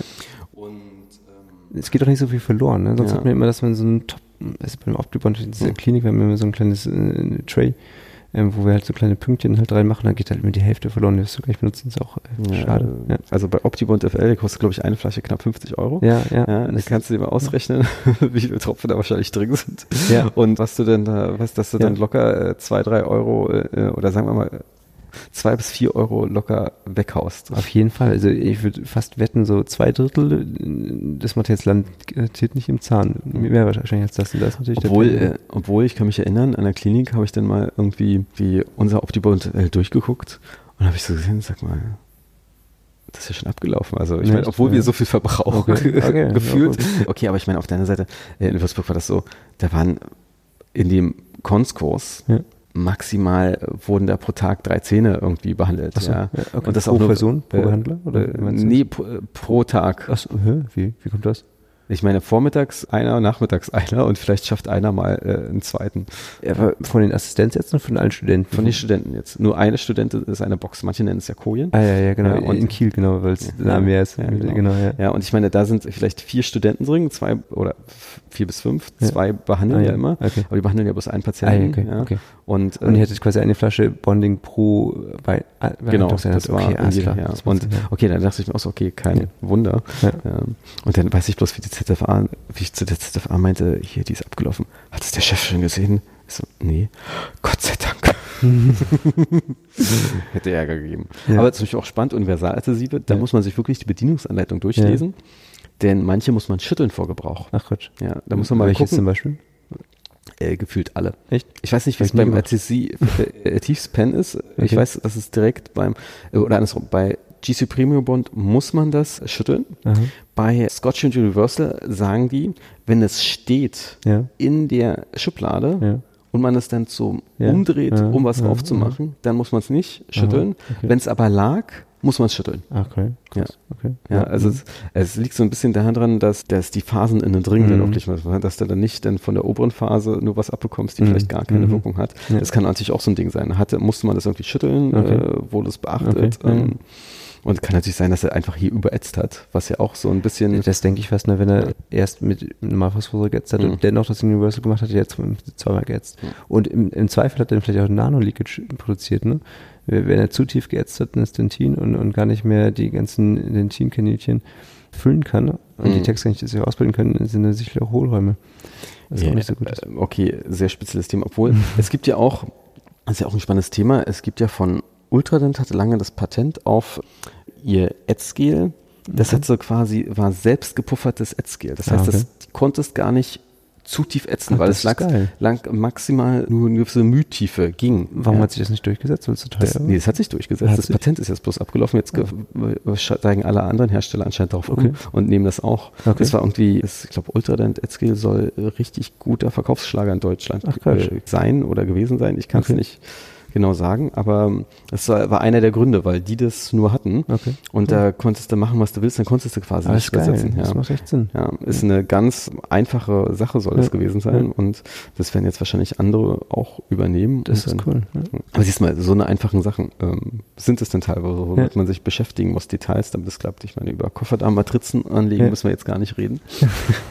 Kann man eh nicht abrechnen. Kofferdamm ja, haben wir ja schon drüber geredet, ja. aber Matrize anlegen ist es egal, ob Toffelmeier oder Kannst du gar nicht abrechnen? Nee, es, es spielt okay. keine Rolle. Okay. Das ist ja so ein bisschen, ist so ein bisschen dieses Sachkotzenprinzip. Du wirst bezahlt dafür von der Krankenkasse oder MKV, ja. spielt daher keine Rolle, dass eine Füllung machst, die suffizient ist mhm. mit einem Kontaktpunkt. Ja. Ja. Und ob du den mit der Toffelmeier reißt oder mit einer Teilmatratze, okay. spielt jetzt keine okay. Rolle. Das Ergebnis zählt. Das Ergebnis zählt. Ich sag mal so, klinisch sehe ich auf dem Bissflügel immer sofort, ob Toffelmeier ja, oder eine schon. Teilmatratze ja. benutzt wurde, aufgrund der Konvexität und Klar. die Kontaktpunkte sind viel weiter koronal. Also eher, die küssen sich dann oh, dort, wo die Randleiste eigentlich ist. Ja, bei der, wo die Randleiste ist, küssen sie sich eigentlich, wo eigentlich kein Kontaktpunkt mehr sein sollte sein dürfte. Deshalb bricht er auch gerne an der Stelle mal was ab. Wir haben auch in der Uni gelernt tatsächlich, dass wir, wenn der Composite-Aufbau eher konvex ist, dass er mehr Druckkräfte ab kann. Also mhm. wesentlichen Faktor, so, so ein Drittel Ach, übrigens, mehr. Wusstest du, dass die eine äh, Uni seid, die dann Teilmatrizen auch nutzt? Denn zum Beispiel ich habe das jetzt neulich erst, ich war auf mhm. Formulatur in Kenia mhm. und da waren zwei, ein junger und ein alter Student aus Bonn und die waren völlig baff von meinen, ihr benutzt Teilmatrizen, die sind ja voll teuer. Ist das euer Klinikstandard? Was ist das denn für eine Scheiße? Wir nehmen nur Toffelmal, Toffelmal ist das Beste. Ich war, ich war völlig schockiert, das ja, habe ich vorher noch nie gehört. Ja, in Berlin war es auch so, als ich okay. mich den hier beworben hatte, ja. du meintest, oh, ich, das war ein lustiger Zahnarzt, Peter Scharf, den Namen darf ich auch nennen, okay. äh, das ist jetzt schon eine Rente. Ich zeig dir jetzt mal, wie ich eine Füllung mache. Und da kommt er mit Teilmatratze und ich so, ja, äh, war das Standard, wenn man mit, mit der Kleibe dich mit der Toffelmeier äh, ja. erwischt hast, durftest du aus dem Kurs rausgehen. Ja. ja. Und dann auch, äh, ja, in der Prothetik war es natürlich ein bisschen anders, okay. aber Toffelmeier okay. okay. Ja, Teilmatrizen sind der absolute Knaller. Die sind geil, ne? Ich habe davon, das nennen schon, ne? Die Paludent, die finde ich echt richtig gut. Ich habe vorher das Garrison-System gehabt, das ist ja schon ein bisschen älter mit so silbernen Ringen und, und das war eher so mäßig, und so goldene Matrizen. Jetzt das Paladin-System ist arschteuer. Die Ringe oder auch die, die Matrizen selber, die Keile, aber die passen einfach perfekt. Da hast du verschiedene Größen. Also lustigerweise die Paludent-Keile nehme ich mittlerweile auch, ja. aber ich nehme die Tor-Teilmatrizen, Tor VM, okay, das denn das sind, ist ein russischer Teilmatrizenhersteller okay. aus Moskau. Okay. Ähm, und der hat super geile Teilmatrizen zu einem Preis, die unschlagbar sind. Okay. Der kostet irgendwie äh, gefühlt eine Teilmatrize, was was, 25 oder 30 Cent. Okay. Und das Coole ist, die gibt's in verschiedenen Dicken. Ah. Einmal in 0,35 okay. Millimeter und ja. einmal 0,5 Millimeter. Okay. Und ich habe am Anfang immer nur 0,35 mhm. bestellt und gibt es in hart oder weich und ah, natürlich okay. immer hart. Und es gibt die natürlich auch so mit kleinen Flügeln für Abi-Kale ja. mhm. und das ist mhm. natürlich sehr geil, auch bei Pre-Endos manchmal. Ja. Lustigerweise hat mir dann einer einen Tipp gegeben, du musst auch die 05er in hart haben, weil wenn du dann wirklich Kofferdamm hast ja. und dann willst du die runterdrücken, dann knicken manchmal trotzdem das auch die auch, 035er. Ja, ja. Die 05er knicken nicht, die kannst du einfach runterdrücken. Geil, das ist echt cool. Und das ist eigentlich so ein Tipp, der das ist, damit habe ich schon so viele Leute glücklich gemacht mit das diesen Teilmatrizen. Ja. Und bei Facebook werden die richtig gehypt. Ja, echt? Ja, ja, das ist. Die muss ich auch besorgen. Ja, geil. Also dementsprechend, wenn du die magst, wirst du, äh, ja. aber zu teuer findest, würdest du die anderen lieben. Es gibt ja noch ganz andere Matrizen. Äh, ja. Wenn du mal BioClear suchst, okay. das ist richtig abgedreht. Das ist ein amerikanischer Zahnarzt, der das BioClear-System gefunden hat, so ein bisschen für Diastema-Schlüsse nach Frost, so schwarze Dreiecke. Aber es sind transparente Matrizen, die okay. anatomisch geformt sind. Ah, habe ich schon mal gesehen. ja, und dazu hat er dann auch bestimmte Keile noch entwickeln ja. lassen, die Diamond Wedges oder so okay. auch, die kosten auch richtig schade, also gefühlt ein Euro äh, pro okay. Aber die sind super, super clever aufgebaut. Ja. Und das ist auch so ein spannendes. Schaffen wir es noch zurück zur Abrechnung zu kommen? Ja, wir sind ein bisschen abgedriftet, aber ich finde ein sehr spannendes Thema, also wo ich jetzt wirklich viel von dir gelernt habe, Georg. Abrechnung, genau, das war heute das Thema in, in, in der Vorlesung. Wir sind ja darauf eingegangen, dass es vielleicht im Studium keinen Sinn macht, aber danach durchaus in der Assistenzzeit sein sollte, was man lernt. Und was ja auch so ein bisschen die Freude am Beruf ausmacht. Ne? Ich meine, wenn man geile Zahnmedizin macht, dann will man am Ende des Tages auch davon leben können. So ist es ja äh, mhm. einfach. Und, und da ist die Abrechnung natürlich schon elementar. Lustigerweise, das war so leicht auch unser Thema heute. Wir ja. hatten heute so ein bisschen also Businessplanerstellung, Marketing ja. und äh, da ging es auch so ein bisschen darum, dass Sven zum Beispiel erzählt hat, was muss man eigentlich, äh, was erwirtschaftet eigentlich die Praxis pro Stunde, ein Honorarumsatz. Ja. Äh, war immer so, stand immer die Praxis vor, so die Zahl von 250 Euro im Raum, obwohl die anscheinend ein bisschen auf, auf 215 Euro gesunken das ist. Das erste Mal. Ich habe vorher sonst von 300 oder 400 Euro teilweise gehört. Ja, das, ich meine, kommt ja auch so ein bisschen, wo ist die Lage, ist ja so eine Klar. Durchschnittszahl. Wie ist der der Spezialisierungsgrad? War, wie viel musst du deinen Mitarbeitern zahlen? Also, mhm. und dann gibt es ja auch so, was vielleicht der durchschnittliche Zahnarzt tatsächlich macht und was mhm. er machen sollte, sind ja auch nochmal zwei verschiedene Sachen. Mhm. Und teilweise wird ja auch diesen Stundenberechnung was anderes anderes. Das haben wir jetzt nicht so im Detail gemacht. Mhm. Aber teilweise musst du ja teilweise mehr verlangen, wenn du behandelst, äh, damit du auch potenzielle Patienten, die nicht kommen, auch mit einpreist. Also ja, so richtig ja, klar, so äh, steuerberatisch, mhm. also dass du Puffer drin hast, auch für mhm. in zukünftigen Investitionen, natürlich auch für dein eigenes Einkommen. Ja. Da gibt es ja auch den Praxisstundenkostensatz, ja. was die was du erwischen musst, bloß um den Praxiskosten reinzubekommen, mhm. der liegt natürlich niedriger. Das ist wirklich ja. dann so wirklich grob Miete, Material, Strom, Personal. Personal, Personal immer ganz großer Point. Ja. Versicherung hast du ja auch immer dabei, ja. damit der Laden überhaupt läuft. Und äh, mein Highlight ist ja äh, heute Christian Henricci gewesen. Okay. Äh, also der kann einfach super reden und ich gebe auch zu, dass ich ein Fan von ihm bin. Denn der kann dir einfach jede Frage, die du beantworten kannst, äh, be äh, beantworten. Und ich, ich habe jetzt schon ein paar Existenzgründer-Seminare gesehen. Okay. Es ist trotzdem spannend, dass ich trotzdem von ihm noch mal ein paar Sachen höre, ja. wo er einfach einen Tipp hat. Da zum Beispiel einer wollte eine Praxis gründen, neu gründen und da hatte das Problem, dass der, der Mietvertrag, dass er sich nicht einig geworden äh, ist. Mit dem Vermieter dann? Genau, mit dem Vermieter. Und dass da einfach, die wollten nach zehn Jahren, das ist eine Klausel, dass ja. Äh, der Mietvertrag quasi nochmal neu verhandelt werden kann, der Mietpreis. Ja. Es soll sich dann am Mikrostandort drumherum okay. orientieren, aber sprich, es ist eine Zeitbombe. Mhm. Ja, wenn du die, okay. zum Beispiel meinst, das geht gar nicht, aber weil es im Prinzip sein könnte, dass der Vermieter sagt, ja, doppelt aber, Preis, ich kann es mir leisten. Ja, genau. Okay. Und du kannst nichts sagen, ja. weil es da drin steht. Aber ja. was du machen kannst, und das war ein geiler Tipp, fand ich in dem Moment, Du kannst natürlich sagen, okay, machen wir, aber nach zehn Jahren will ich die maximale Steigerung beschränken mhm. mhm. auf so und so viel Prozent. Mhm. Und das fand ich spannend. Also, dass du dann immer so dann auch Verhandlungen, dass dann bestimmte Sachen nicht gleich ein Totschlagding mhm. sind, ähm, weil, okay, Mietvertrag ist ungefähr die teuerste Unterschrift, die ein Zahnarzt machen kann. Ja. Ja, okay. mit Abstand. Also ich glaube, nichts ist teurer als die Mietvertragsunterschrift. Nee, wie kommt das genau? Na, äh, in der Regel schließt du ja einen Mietvertrag auf meine zehn Jahre mhm. ab, als du ja. zehn Jahre und dann vier mal fünf Verlängerungen bei 30 ja, Jahren. Ja, mhm. Und wenn du es dann über diese 30 Jahre zusammenrechnest, mhm. was du okay. monatlich an Miete zahlst, okay. Mhm. ist die teuerste Unterschrift, die du je leisten wirst. Okay, das ja. Sinn, Keine mhm. Einheit, kein DVT, kein Laser wird je teurer sein als das. Okay, von Gesamt äh, quasi. Von allen Unterschriften, die du in deinem Leben leistest. Okay, du wirst vielleicht mal ein Haus kaufen oder weiß ich was. Okay, selbst das ist günstiger, ja? Ähm, das oder könnte vielleicht, könnte vielleicht okay. teurer sein, okay. aber ich meine, es kommt ja darauf an, wo du, was für ein Haus du dann kaufst.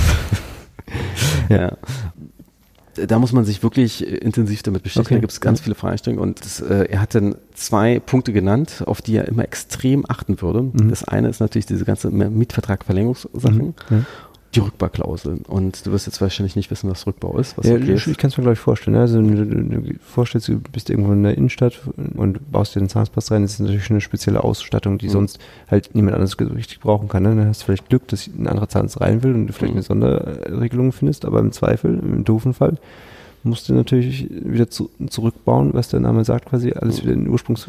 Ja, und das kann richtig Zustand. ins Geld gehen. Ja, das, das glaube ich. Äh, kannst du vorstellen, wenn du da irgendwie 20.000 bis 50.000 allein in diese ganzen Leitungen investierst.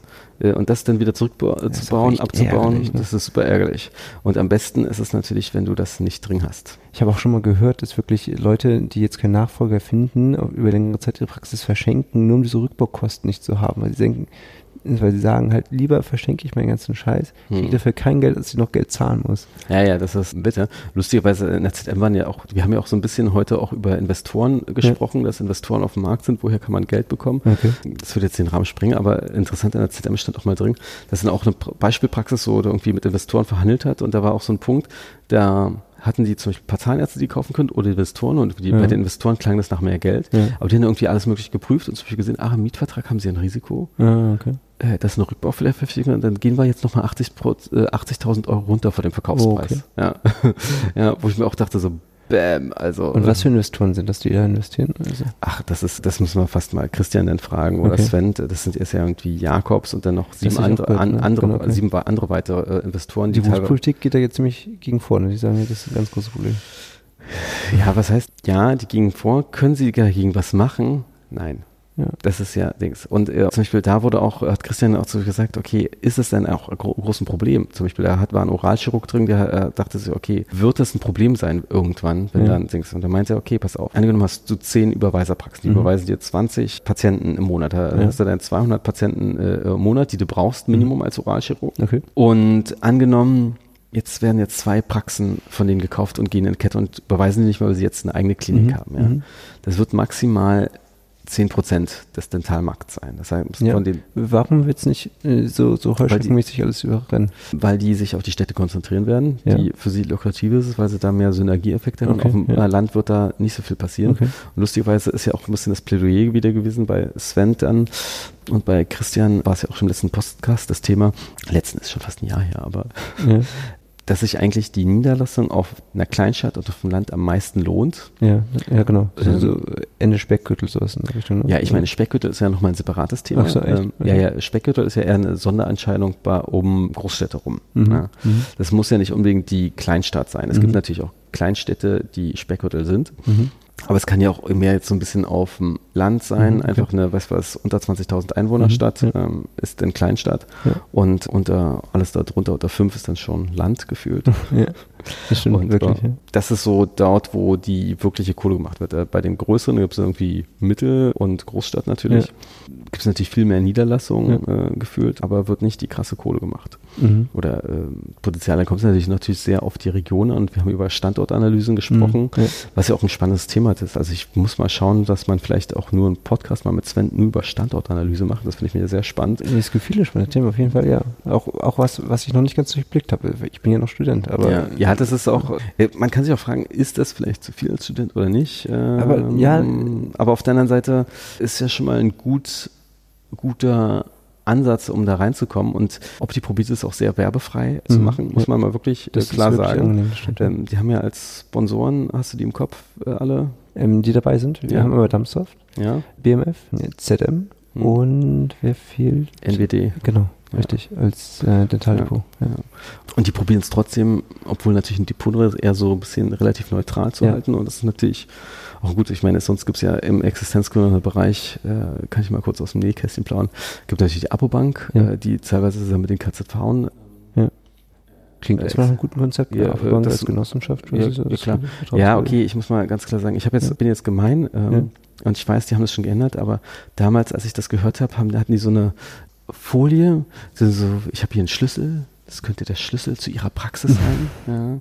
So wollten so ein emotionales Ding ja, drauf bauen okay. und weißt du, ich dachte so, okay, gefühlt sind heute, will heute gefühlt in Berlin keiner mehr selbstständig sein, alle angestellt bleiben ja. und jetzt kommt man mit so einem pseudo-emotionalen Quatsch ran. Ja, das ist super, super gepasst, peinlich. Ja. also okay. ganz klar. Ich meine, okay, das war immer noch besser als andere ja, okay. Ding, Existenzgründer, ich sag nur Erbacher. Okay. Das schlechteste. Die sind in Norddeutschland gar kein Thema. Ne? Ich glaube, Süddeutschland sind ganz verbreitet. Das ist das schlechteste Existenzgründerseminar, ja. das ich je besucht habe. Und lustigerweise, äh, wir wurden ja danach im Examen so ein bisschen für Erbach auch einmal zum Essen sein. Das war auch so ein pseudo-kleines ja. Existenzgründerseminar. Okay. Das war schon super schlecht. Okay. Ja, also Warum so, war schlecht? Weißt du noch, was ein Overhead-Projektor ist? Ja. Okay. Und du weißt ja, man kann dann mal so Linien auf dem ja. Overhead-Projektor. Irgendwann hat er einen Punkt erreicht, dass man so viele Linien aufgemacht oh, hat, dass man nicht mehr durchsieht. Oh Stell es dir so vor. Okay, okay, okay, das ist natürlich schon echt. Und es war irgendwie, es war irgendwie so ein Typ mit einem Hund, der Hund saß da okay. und, und irgendwie war, dachte man so beim Essen so, ja, super, ja. Und dann okay. war das Ganze in Berlin noch und dann habe ich ich gebe euch noch mal eine Chance. Das ist ein anderer Typ. Ja. Und echt, der, war, der war irgendwie so ein bisschen genauso. Der war auch so, ja, muss ja Zaster piepen, Kohle verdienen, ja, und ist ja richtig. Okay. Ja. ja, aber dann hat er so Sprüche gesagt, also meine Frau ist ja Zahnärztin und ich habe dann ein Büro bei ihr. Mhm. Wir haben mal so auch mit äh, Abrechnungsbüro überlegt, wie viel Praxisausfall hatten wir die letzten fünf Jahren, wie viel hätten wir an die zahlen müssen, mhm. lohnt sich überhaupt nicht. Okay. Ich dachte so, alter Vater, ist das eine reine BEMA-Praxis? Ja? Mhm. Oder auf Privatpatienten lohnt, äh, lohnt sich ja nicht, das gibt ja nur zehn Prozent. Mhm. Ich dachte mir so, hä, wie auf private, macht ihr keine Zuzahlung oder was? Also es klang für mich nicht so, das, natürlich gab es zwar interessante Sachen beim Mietvertrag, okay. äh, ja. Sachen, aber eigentlich danach dachte ich so, nee, nee, es gibt das da, passt nicht. Ja, also es gibt da ähm, auch welche, die sind okay, ja. Mhm. Ich sag mal immer, wenn ein Steuerberater was erzählt, Steuerberater kennen immer gute Geschichten. Ja. ja und es ist immer ja, ganz gut, mehrere Steuerberater mal okay. gehört zu haben. Okay, cool. Ja, das würde ich schon empfehlen ist natürlich bitter. Und wenn du natürlich auch irgendwie so ein Versicherungsgeschäft immer dran hast, äh, ohne jetzt Namen zu nennen, ist natürlich auch manchmal, wie vorgefertigt äh, sind die zum Beispiel. Ist, zum Beispiel, wenn ein Steuerberater dir sagt, zum Beispiel gesetzlich versichern oder in der GKV bleiben, das ist zum Beispiel ein Thema mhm, bei der Niederlassung. Ja, ja. Und äh, die Versicherungstypen sagen die alle, nee, die private ist schon besser aus dem okay, und dem Grund. Ja, der Steuerberater sagt dir dann so ehrlich, nee, ich bin selber noch in der gesetzlichen, äh, habe zwar eine Zusatzversicherung, ähm, falls mir was passiert, dass ich dann Chefarztbehandlung habe. Ich kenne keinen Zahnarzt, der so richtig die Kohle, die er spart, zurückgelegt hat. Ja. Für die Krankenversicherung, ja. ja. Und da dachte ich mir auch so, boah, als wenn es wirklich so ist. Und ich meine, bin ich denn der Typ, der wirklich so eisern dann vielleicht zurückholt, ohne an diese Reserve ranzugehen? Hm, schwierig. Äh, ich weiß nicht. Ich meine, okay, da gibt's, kann man sich lange drüber streiten, das ist ein sehr individuelles Thema. Ja. Lustigerweise gab es ja auch mal so eine Kolumne von, die leider jetzt aufgehört hat, von dem Stuttgarter in der ZM. Ja, wo immer dieses gezeichnete Bild ist. Ja, genau, typ, ja, ne? Lohmann. Ja. Lohmann. Ja. Und die hatte zum Beispiel auch mal so ein Ding reingeschrieben, so, ich bin gesetzlich versichert und macht das selber auch. Ja. Dann hat er natürlich in der nächsten Kolumne, der hat das immer so ein bisschen ketzerisch gemacht, ja. auch gleich so ein bisschen reviert, okay, wenn ihr jetzt euch privat versichern wollt, ist ja euer Ding, ja. dann nehmt aber wenigstens den Vertrag mit der Selbstbeteiligung, okay, okay. weil übers Jahr gerechnet spart ihr dann mhm. das und das, das hat er clever gemacht. Das habe ich jetzt schon in letzter Zeit häufiger gehört von Zahnärzten, quasi, dass sie sagen, ich bin nicht mehr äh, privat versichert, sondern halt freiwillig gesetzlich und sag halt meinen Ärzten so quasi, wenn ihr meint, dass das was Sinn macht, dann erzählt mir das und dann ich das quasi hm. euch direkt, das ist kein Problem. Es liegt nicht im Geld, weil ich möchte nicht überversichert werden und ich möchte ihnen nicht das Geld zum Fenster rausschmeißen. Ich meine, es gibt ja so eine kleine äh, Faustregel, oder die gab es okay. mal, wenn du zum Beispiel drei Kinder hast, ja. das ist ja so ein Blick in der Zukunft für ja. dich zum Beispiel, ja. Deine Partnerin oder du selber vielleicht nicht arbeitest, sondern zu Hause bist, dann lohnt sich die gesetzlich auf jeden Fall, weil dann alle Klar. über die Familienversicherung ja, versichert sind. Das, ja, okay, und würdest du jetzt Fall. Mhm. wirklich mhm. fünfmal eine PKV-Prämie zahlen, mhm. ist das natürlich ganz schön eine Sache, die in die Kohle ja, gehen kann. auf der anderen Seite, wenn beide wieder arbeiten, beide Partner mhm. oder normal arbeiten, das ist anders, die Kinderbetreuung organisieren, was ja in Berlin zum Beispiel etwas problemloser möglich ist, mhm. dann kann es wieder Sinn machen, wenn das beide privat sind und dann auch noch äh, sparen. Aber es ist sehr, sehr individuell. Aber kann man beide privaten Versicherungen und die Kinder auch mitversichern? Ja, ja klar, das ist ja. kein Problem. Ja. Die okay. sind dann so ein äh, Fixvertrag. Ja. Erfahrungsgemäß weiß ich, dass es viele schlechte Verträge da draußen gibt. Ich sehe das ja immer im Endo-Bereich, Privatversicherte, die dann nur bis 2,0 versichert sind. Okay, das ist natürlich doof, ja was dann manchmal so ein bisschen bitter ist. Da habe ich auch mal Angst vor, muss ich sagen, wenn ich zum Versicherungsvertrag abschließe. Ich stecke da nicht drin. Und in der Zahnmedizin kann ich so ein bisschen bewerten, aber außerhalb dessen halt gar nicht. Ja, es ist, ich meine, im Endobereich gibt es ja viele Analogleistungen ja. oder sowas, ja. wo sie sich komplett sperren können. Ja. Und dann bist du ja manchmal froh, dass du weißt, bei der BEMA, da müssen sie den Zahl, mhm. Teil vielleicht zahlen. Okay, da werden jetzt ein paar aufschreien, so, ja, aber Sachleistung. Müssen wir jetzt nicht im Detail raufgehen, aber passt ja noch in den Abrechnungsbereich rein. Mhm. Aber jetzt private ist ganz, auch Zusatzversicherungen sind ganz, ganz schrecklich manchmal. Ich habe schon Patienten gehabt, die dann einfach ihre Zusatzversicherung gekündigt haben, weil die gemerkt haben, die haben zwar zehn Jahre da eingezahlt, aber die zahlt irgendwie nichts, wenn es drauf ankommt. Das ist auch ärgerlich, ne? Ja, und ich sage ja, da hat man auch Angst vor, finde ich bei. Obwohl ich muss, sag mal, gerade bei Patienten, die wenig haben. Ich will, man soll ja nichts empfehlen, aber jetzt, wenn du wirst wahrscheinlich äh, gefühlt wahrscheinlich keine einzige Füllung im Mund haben. Doch, ich habe einige, ja. Also meine Eltern sind keine Zahnärzte. Nee, das ist egal. ja. Wir gehen jetzt einfach ja. nur, dass du keine einzige hast. okay, ja. lass, lass es, lass dich vier, fünf erweiterte Versicherungen haben. Wie hoch ist das Risiko, dass du wirklich eine Zusatzversicherung brauchst? Nicht eine Zusatzversicherung kann dir gerne mal 20 Euro im Monat kosten. Ja. ja. Da bist du locker bei 240 Euro im Jahr. Hm, ist ja, ist schon eine Summe. Dann hast du die meistens fünf Jahre und immer nicht benutzt. Mhm.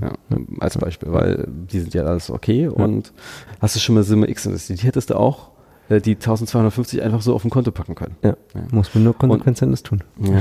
Und jetzt haben wir gerade darüber geredet, dass Zahnärzte nicht so konsequent sind. Ja. Aber ich meine, äh, dann willst du eine Leistung mal haben, irgendwas bezahlen lassen, dann muss der erst ein Sachbearbeiter bezahlt werden, der ja. prüft es, der probiert dir Sachen zu finden, die vorher es wieder äh, nicht bezahlen muss, weil das wurde ja schon vor sechs Jahren mal in der einen Karte notiert, die mhm. sie uns geschickt haben, netterweise dass das nicht geht. Und dann probieren sie sich wieder rauszureden. Ja. Und das ist natürlich super. Und ich habe ja mal neulich einen ganz interessanten Trick gehört, so, einen wirklich Basic-Trick. Und da dachte ich so, es ist simpel und überzeugend. Schieß los. Bei, bei Versicherungen quasi. Dass man, man hat ja ein Einkommen oder irgendwie so, was mit hinkommt. Ne? Und dass man natürlich nur die Sachen versichert, die, die ein existenziell in Nöte bringen würden, wenn die weil die Summe halt des Schadens so groß ist, dass ich das nicht innerhalb meines normalen Budgets und meines Erspartens mhm. bezahlen kann. Deswegen mhm. meinte der Typ halt so eine Handyversicherung oder so eine Zahnversicherung macht eigentlich nicht so viel Sinn. Wenn du jetzt das ein, das neueste iPhone hat, kostet das 1000 Euro, aber so als Zahnarzt hast du da schon vielleicht nur ein Spielraum, ein bisschen was mhm. zurückliegt. Das kannst du halt noch bezahlen im mhm. Zweifel. Deswegen macht es keinen Sinn, das zu versichern. Mhm. Weil im, im Ende lohnt sich Versicherung halt nie im Durchschnitt, sondern mhm. es, sonst würde es dir nicht geben, weil die Versicherer dir damit Geld machen wollen, sondern nur ja. im Schadensfall. Ich sag mal, das mit den existenziellen Sachen ist auch ja, später bei der Niederlassung ja. wichtig, dass man da die wirklich dringend hat. Ja. Ja. Und am besten die Sachen, die richtig hart werden. So, ne? Und am besten auch nie braucht. Das ja, ist das Allerbeste. Ja. Aber das Recht, ähm, so Zahnzusatzversicherung-Dings. Ich sag mal, Unfälle ausgenommen. Das ist ja eigentlich das höchste das, Risiko ja, jetzt bei eurer Generation, sage ich mal fies. ja, äh, du äh, fällst irgendwie hin, brichst dir vier Frontzahnzähne ab ja. und das ist natürlich gefühlt super GAU. Ja. absolut. Äh, besonders wenn die Erstversorgung dann wirklich schlecht ist, weil du irgendwie noch im Koma warst und dir, der Rettungswagen. Und die Zahnrettungsbox nicht dabei hattest. Ja, genau. Also, äh, Zahnrettungsbox sollte man immer dabei haben. Ähm, ich warte schon heute Nacht drauf. Hat ihr nicht immer erzählt, er hat eine Zahnrettungsbox dabei. Hintergrund, ich, ich, ich gehen morgen segeln. Mal ja, schauen, was passiert. Ich habe immer eine Zahnrettungsbox dabei. Das, das habe ich mal auf dem Vortrag gehört von ja. Mente. Ja, der sagt, er gibt auch seinen Kindern immer eine Zahnrettungsbox ja. dabei, damit sie einfach eine haben. Ja. Und das wird so, ehrlich, ehrlich, Georg, du machst irgendwie gefühlt hauptsächlich Endo und hast keine zu Hause, das ist wirklich Quatsch, weißt du. Dann habe ich dann einfach mal ein Set gekauft ja. und dann wirklich so Kindergarten da, Schule okay, da, okay, so. Cool. ich habe ich hab eine in meinem Rucksack dabei ja. und eine in meiner Kammer. Ist schon ein bisschen nerdy, ne? Ein bisschen Aber nerdy, auf der anderen Seite irgendwie habe ich das Gefühl, ist irgendwie konsequent. irgendwie auch, ne? Ich habe ja. mir auch neues eingekauft. Bevor ich, ich habe es kurz erwähnt, ich war in Kenia und mhm. irgendwie dachte ich so, davor, da hatte ich ein paar Materialien gekauft, da hatte ich eine Zahnradbox. Ich meine, stell mir vor, die passiert wirklich was. Du läufst die Straße lang und ein Kind fällt dir um, schlägt sich einen Zahn mhm. aus. Also ich meine, komplett mhm. konstruiert. Mhm. Und du musst es überlegen, scheiße, hat die Apotheke überhaupt einen Zahnrettungsbock oder müssen die die bestellen? Ja, das ist eine gute Frage. Hast ja. du eine normale Apotheke? Hast du es versucht? Ich habe es im Internet bestellt, das Ding. Okay, ich die über die Praxis bestellt. Ah, okay, ja. Lustigerweise gibt es so ein Netzwerk von Zahnrettungsboxen, wo Wenn die online dich, ja, zu finden sind. Da haben äh, auf jeden Fall alle Grundschulen in Berlin haben die und okay. Schwimmhallen. Okay. Das, ja, das macht doch Sinn. Ich habe gehört, dass es eine Webpage gibt, wenn du dich da registrierst und sagst, okay, ich bin eine Person, die offiziell eine Zahnrettungsbox hat, quasi zum Beispiel für eine Praxis, den kriegst du dir umsonst von dieser Firma zugeschickt. Halt Mhm. unter der Auflage, dass du dich da auflisten lässt. Ich glaube, für so eine Zahnarztpraxis ist das eigentlich eine ganz coole Sache, oder? Das auch und du bekommst sogar, wenn du benutzt hast, äh, ersetzt. Ja, okay. Das ist ja viel spannender. Ja. Ähm, Und ein bisschen Hintergrund ist, dass wenn du, ein- es ist, die Zahnarztrettungsboxen kosten ja so wenig und wenn du einen Zahnunfall dadurch verhinderst, kostet ja der Unfallversicherung so viel, Ja. dass sich das für die wieder kostet der eigentlich? Ich war, war ein bisschen überrascht, 10 Euro? Ja, 10 Euro. Ich glaube, über die Praxis kriegst du es auch gefühlt für ein bisschen Okay. weniger, aber 10 Euro ist ein guter Richtwert. Ja. Im Verhältnis zu Implantat oder was halt definitiv ist, Ja, Zweifel ist mal, natürlich. Ich habe mal eine äh, Zahl gehört, die extrem war, irgendwie 5.000 bis 10.000 Euro kostet ein Zahn zu ersetzen im Laufe des Lebens. Ja, krass. Ja. Und das Krasse ist ja, Frontzahnbereich ist es ja, kann es ja richtig, richtig bitter sein. Mhm. Ähm, okay, ich war jetzt äh, im Mai auf dem World Tooth Transplantation Kongress in Rotterdam. Okay. Tooth Transportation. Tooth Transplantation, äh, Was, was ist das? Zahntransplantation Kongress, Ja, okay, okay. die dann Prämolaren äh, Okay. in die Front setzen Ja. und sowas. Gibt es auch einen separaten Podcast dazu? Krass, cool.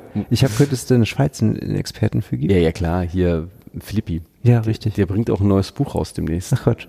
Ja, zahnerhaltende Chirurgie, da ist auch Okay. ein Teil Zahntransplantation. Der hat auch mal vor Jahren ein Buch geschrieben, Zahntransplantation. Okay. Aber ist das noch en vogue? Oder das, ich habe das Gefühl, dass in Deutschland jetzt nicht mehr so viel gemacht wird. In der Uni wird es gar nicht gelehrt bisher. Ja, also ich behaupte jetzt einfach, wenn du die KFOler fragst, sagen die ja. Okay. Weil es gibt ja Situationen trotz Implantaten, Trauma bei Kindern, Ja. da kannst du kein Implantat setzen. Und die Frage Okay. ist, wenn die jetzt wirklich beide Einzel verloren, was machst du mit den Dingern? Ich habe tatsächlich eine Freundin im, per- im persönlichen Bekanntenkreis, die hätte genau das, den Fall. ja. Ja. Was machst du denn? Du kannst natürlich dann sagen, ewig Klebebrücke, bist Ja. du, Sie hat schon eine rausnehmbare Prothese. ja genau, Als Kind. Ja, ja krass, bis du implantatfähigen Alter bist. ja genau so. Oder du redest mit dem Kieferthemen, können wir irgendwoher zwei Prämolaren bekommen. Ja, okay. Äh, Ich meine, man muss dann überlegen, Glückenschluss und weiß ich was. Und ja, und ich sag mal, der Vorteil von einem Zahntransplantat, Mhm. dadurch, dass es parodontales Ligament hat, Ja. ist es so, so das bioaktive Knochenmaterial schlechthin, Okay. nämlich der Knochen wächst. Das hat der Andreas damals im Tierstudium gemacht. Er hat einfach bei Affen Zahn extrahiert und dann im Vestibulum replantiert Okay, und dann hat er natürlich geopfert und Ja, histologisch untersucht ja. und dann nachweisen, dass sich doch tatsächlich Knochen gebildet hat, dort wo sonst keine Knochen war, Ja. bloß weil da parodontales intaktes Ligament Mhm, war. Und das funktioniert dann natürlich auch mit transplantierten Zähnen. Das ist schon eine verrückte Sache, ne? Ich Das kann ist mir eine- vorstellen. Wie, wie machst du das denn? Ich meine, die Wurzelanatomie, äh, Oberkiefer Vierer, das geht ja nicht, oder? Nee, du nimmst immer die einwurzeligen. Ja, okay. Ja. Aber selbst da passt das doch in der Evolution nicht unbedingt rein. Mm, Ja, pass äh, auf, es gibt da verschiedene Konzepte. Um das kurz an, anzumachen, Ja. du kannst dir, machst ja mal in der Re hast ja meinetwegen ein TVT davon, Ja. da kannst du dir ein Replika Okay. drucken lassen Ah, und vorher Okay. anprobieren und dann, dann quasi mit einem Rosenbohrer und einem ja. Implantatbohrer das so richtig zurechtbohren. Die Aviole quasi. Ja, Okay. das ist Mhm. eine Konzept. Das Mhm. andere Konzept ist, dass es dir komplett egal ist, ob Ja. der Knochen ist oder nicht. Du transplantierst die relativ hoch ins Vestibulum und ziehst den KFO-mäßig runter, weil der Knochen kommt ja mit. Aha, okay. Ja. Und, und wie mache ich das quasi ästhetisch? Da habe ich ja einen Premolar drin und den schleife ich, dann mache ich, m, versorge ich den mit einer Endo. Es kommt darauf an, wie alt die Patienten sind. Ja. Wenn das Wurzelwachstum, le- nagel mich jetzt nicht fest, zu zwei Drittel Ja. noch nicht abgeschlossen ist, ist ein idealer Zahn, weil den kannst du Okay. äh, transplantieren und der revaskulisiert weiter. Aha, ähm, also hast, kann natürlich passieren, dass die Pulpa komplett obliteriert, Ja. ja, aber das ist ja dann egal. Aha. Und wenn dir da das Wachstum schon abgeschlossen ist, musst du erst an den Prämolaren die Endo machen, Ja. dann den äh, extrahieren, transplantieren Ja. und fertig. Das Okay. macht mehr Sinn. Also haben hat das Rotterdam-Team damals schön gezeigt. Und, und wie löse ich denn das quasi ästhetisch in der Front? Ich habe dann, Formst es mit Komposit um. ne, Ja. das geht, aber ich meine, so ein Premolar ist doch viel breiter als ein Frontzahn. Wie willst du denn diese Schaufel von mir gestalten? Naja, du hast, die haben das so ge- gemacht, dass die quasi den so transplantieren, dass die die Vestibulärfläche vom Prämolaren Ja. haben und Ja. darauf dann einfach wirklich 4 mm Komposit aufbauen. Ah, Ja. okay. Setzen das Der, so die, der hoch ran, Palit, ja. äh, palitale Höcker von dem Ganzen Mhm. ist dann quasi wie das Zing, großes Zingulum Ah, vom Einser. okay. Durch Overjet, Overbite und dadurch, Ja, dass du ja. 4 mm hast, Ja. beißt sich das alles nicht. Und du kannst Okay. natürlich dann später den Spaß machen und ein Vinyl noch aufmachen. Und das Rotterdam-Team ist ein starker Fan davon, den Zahn nicht zu beschleifen. Ja. Währenddessen Monty Dugal, der mittlerweile in Singapur ist, Aha. er sagt, Palatinhallen-Höcker Ja. nach und nach immer Ja. in Ruhe abschleifen. Okay. Ja. Aber der transplantiert gleich auch viel höher. Ja. Dadurch hat er noch ein bisschen mehr Schmelz für die Umformung natürlich. Ja. Aber das stört natürlich, aber er macht das dann schrittweise weg. Hat natürlich den Nachteil, dass du dann auch irgendwie freiliegendes Dentin hast und ein höheres Re Reinfektionsrisiko haben könntest. Okay, aber wenn ich dich jetzt richtig verstanden habe, würde ich halt den Primolan echt recht weit hochschieben Und dann halt auch. Ich meine, die Frage ist, ja. schiebst du ihn gleich an die richtige Stelle ja. und hast dann gleich quasi, musst nur minimal den umbauen mhm. oder denkst. Du musst natürlich immer aufpassen, hast du genügend Platz für einen Prämolar? Ja. Das, da musst du natürlich aufpassen. Okay. Teilweise muss dann für so eine Transplantation vorher schon Platz geschaffen werden in der Front, ja, okay. dass die den schon aufmachen. Ja. Da müssen die natürlich sich überlegen, wie machen sie temporär die Lücke. Wenn es ein junger Patient ist, kann ja auch die Lücke rumlaufen. Wenn es ein älterer ist, müssen die da irgendwelche Kunststoffzähne, Prothesenzähne reinkleben, damit wenigstens ein bisschen was ist. Okay. Und so ein bisschen Hintergrund ist, warum machen wir da kein Implantat, zum Beispiel bei erwachsenen Patienten? Mhm. Sag mal, stell dir einfach einen Patienten mit Gummy-Snarl an und da mhm. sollen zwei Fronthandimplantate gesetzt werden. Ja. Klingt jetzt erstmal in der Theorie super einfach. Aber du damit meinst, das der roten Ästhetik das nicht Die rot-weiß äh, Ästhetik, damit es gut aussieht, ja. kostet es richtig, richtig viel Schotter. Was da noch zu sich reinmacht. Das ist und so das, witzig. Ich habe wirklich im persönlichen Fall halt diese Freundin, die ich kenne, die, die steht halt Zahnmedizin und, und aber ich meine, jetzt mal, äh, sag mal so, so äh, persönliche, persönliche Freundin, ja. hast du noch zwei Primolaren, die man in die Front transplantieren kann? Ja, und was könnte man das machen? Ja. ja. Jetzt ist es halt zu spät, jetzt hat es zwei Implantate, man sieht halt wirklich Implantate durch die Gegenwehr durchschimmern. Sag mal so, Implantate kann man rausnehmen. Es klingt jetzt krass, aber von der rot-weiß Ästhetik könnte es ein Gewinn sein. Ja. Also, also, das ist halt so, so krass, ne? Also, äh, sie hatte auch echt ein psychisches Trauma so als Kind. Sie war halt in der Rutsche und mhm. da ist sie mit hochgekommen und sie ist halt voll reingekracht und dann war sie halt weg. Da war sie, Ahnung, acht oder so. Sie ist jetzt. Jeder mit Kindern gruselt sich gerade vor dieser Geschichte. Ja, sie ist jetzt 24 und, und hat da echt ihre ganze Pubertät halt mit zu tun gehabt mit dieser äh, Prothese und mhm. hat da echt viel. Aber siehst du mal, ich meine, die Zähne hätten hier transplantiert werden können, hätten ja. die ganze Zeit irgendwie viel weniger Drama. Okay, hätte auch eine Klebebrücke oder sowas bekommen können. Das wäre eine bessere Alternative. Hätte, äh, also besser als Prothese. Ja. Sagen wir so. Ja, ich finde find auch, also so eine Maryland-Brücke, mhm. das ist doch eigentlich eine gute Sache. Jetzt waren es beide Frontzähne, die sollst du nur mal einflügig machen, also vielleicht von beiden Zweien mhm. ausgehen. Aber warum nicht? Das finde ich eigentlich eine mhm. schlaue Sache. Ich sag mal, Maryland-Brücke könnte auch besser sein als zwei Implantate in der Front, die ja? Durchschimmern. Ja, die durchschimmern, ne? ja, das stimmt, ja. Und dann ist sie, nehme ich mal an, unter 30 und da gibt es ja. ja. mittlerweile auch Leute, die sagen, unter 30 sollte man bei Frauen nicht implantieren, ja. weil es dann doch nochmal Wachstumsschübe gibt. Okay. Und die transplantierte Zähne, die machen die Wachstumsschübe mit, wie der restliche Kiefer. Okay. Aber die, die, halt nicht, ne? die Dinge halt nicht. Und dann ist natürlich, kann man hoffen, dass die Kronen irgendwie verschraubt sind, damit man dann irgendwie nicht zementiert. Die sind zementiert. Ich habe mit der darüber gesprochen, warum hat sie denn zementierte genommen und nicht verschraubt? Und dann meinte sie, ja, davon war die Zahnärztin so überzeugt. Das habe ich auch nicht ganz verstanden. Ich auch, ich hätte auch Verschraubte favorisiert. Manchmal sind die Patienten finden das irgendwie komisch, weil sie denken, verschraubt, das könnte sich lösen. Also machst du ja, fest, oder? Ja, ja klar. Äh, man, äh, musst du bei der Verschrauben das trotzdem vestibulär den Schraubkanal anlegen, dann muss es natürlich auch das ist natürlich äh, doof, ja. mit Kompositverschlüsselung, ja. was natürlich auch kein großes Problem ist heutzutage, mhm. aber manche können oder sagen wir so, du musst dich dann nur mal kurz mit dem mit der Opazität deines Komposits beschäftigen. Mhm, ja. Okay. Ob das wirklich so opak ist, ja. dass du dann auch wirklich einen dunklen Schraubenkanal abdecken kannst. Okay. Und das ist ja. gar nicht mal so trivial. Okay. Denn wenn dann plötzlich da eine grau schimmernde Stelle ist, weil dann äh, ganz normales ne? Schmelzkomposit genommen hast, ja. dann ist natürlich Arschkarte, dann ja. ärgerst du dich die ganze Zeit. Und das können wir machen, in Leine unterlegen, so ein äh, Opaken, ähm, oder? Ja, also Pink Opak ist so ein Klassiker. Oder dass du einfach eine sehr chromatische Farbe nimmst. Das heißt ja, einfach, okay. wenn du die vor ein weißes Blatt platziert wird, dass die relativ gut abdeckt. Ja, mhm. Also da gibt es dann deswegen auch Dentinfarben, mhm. die dann einfach so gut abdichtend sind, mhm. dass was, äh, das ist ja auch so ein bisschen der Hintergrund, wenn du was schichtest, er will es ja bei Schmelz, der soll ja mal so ein bisschen transluzent sein, ja. aber das Dentin soll ja relativ, äh, gibt ja die Farbe, ja, soll ja, relativ prominent sein und äh, das soll ja nicht das, sag mal so, die sind, die wirken ja bloß so durchsichtig, weil das Dunkle der Mundhöhle kommt dann als Licht so wieder zu dir zurück mhm. und das Dentin soll das ja alles abblocken. Mhm. Ja, und da darf natürlich nichts durchgehen. Okay.